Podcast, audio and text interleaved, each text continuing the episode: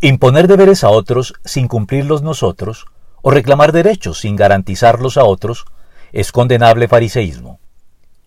El Señor Jesucristo denunció la incongruencia de los fariseos al no rajar ni prestar el hacha, censurándolos debido a que atan cargas pesadas y las ponen sobre la espalda de los demás, pero ellos mismos no están dispuestos a mover ni un dedo para levantarlas. Hay de ustedes, expertos en la ley, porque se han adueñado de la llave del conocimiento, Ustedes mismos no han entrado y a los que querían entrar les han cerrado el paso. Mateo 23.4 y Lucas 11.52.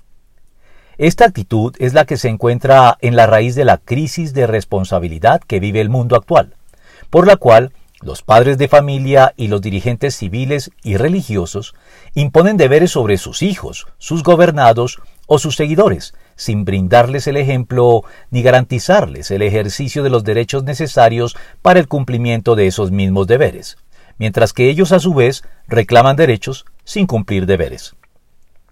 Terminamos así exigiendo fruto donde ni siquiera hemos sembrado o incluso donde hemos esterilizado previamente, lamentando, por ejemplo, el estado del mundo que le vamos a dejar a nuestros hijos sin reparar primero en qué clase de hijos le vamos a dejar al mundo.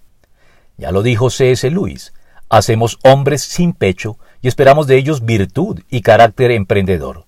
Castramos y pedimos a los eunucos que fructifiquen.